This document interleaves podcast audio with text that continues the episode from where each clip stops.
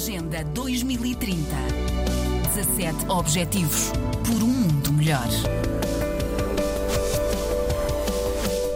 Quase 60 milhões de pessoas afetadas por insegurança alimentar aguda vivem no centro e no oeste do continente africano e quase metade são crianças. Estas regiões acumulam quase um quarto das pessoas castigadas pela gravíssima crise alimentar eh, que se concentra nas áreas mais desfavorecidas do planeta. É neste contexto que os responsáveis pelo PAM, o Programa Alimentar Mundial, nos países membros da CDAO, estão reunidos por estes dias no Togo. João Manja, representante do PAM na Guiné-Bissau, é um dos participantes neste encontro em que, mais do que analisar o que está a acontecer, se tenta antecipar e planear. Sim, evidentemente que uh, olho com preocupação e, e claramente estamos, uh, sem dúvidas nenhumas, uh, perante uma situação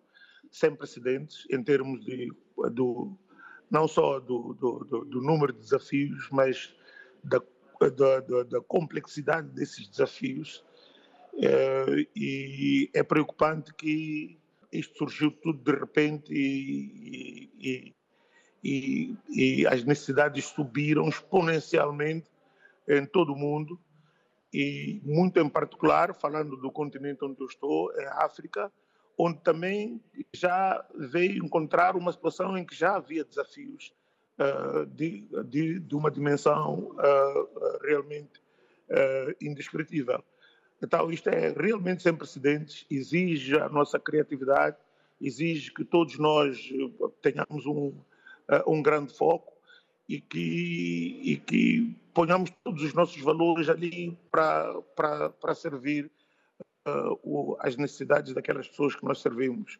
Portanto, há de ser necessário, necessário exercer muita integridade, ter muito cometimento, ter muita colaboração, uh, exercer os valores da humanidade e, e haver muita inclusão. Portanto, este, estes valores todos que o, o Programa Alimentar Mundial subscreve terão que se traduzir no terreno, como sempre foi com o Programa Alimentar Mundial, mas desta vez com bastante mais criatividade,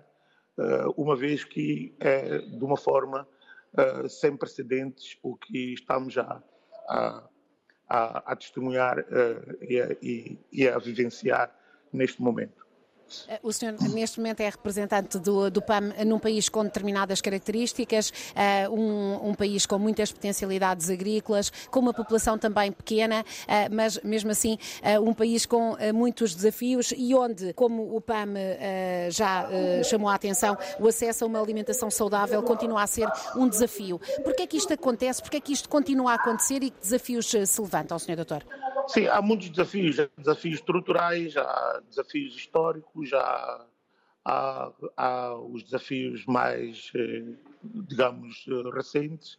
há os endógenos e exógenos, há todo tipo de, de questões que, eh, que, que, que, eh, que, são coniventes para que, para que a situação esteja cada vez pior. Neste momento, eh, podemos até citar o, o, o contexto global, que, uh, para além do, dos problemas que a própria Guiné-Bissau já vive, uh, vieram exacerbar, quer dizer, vieram questões de, de caráter global, desafios de caráter global para um país que tem muita dependência na importação, mesmo uh, mesmo uh, alguns indicadores de segurança alimentar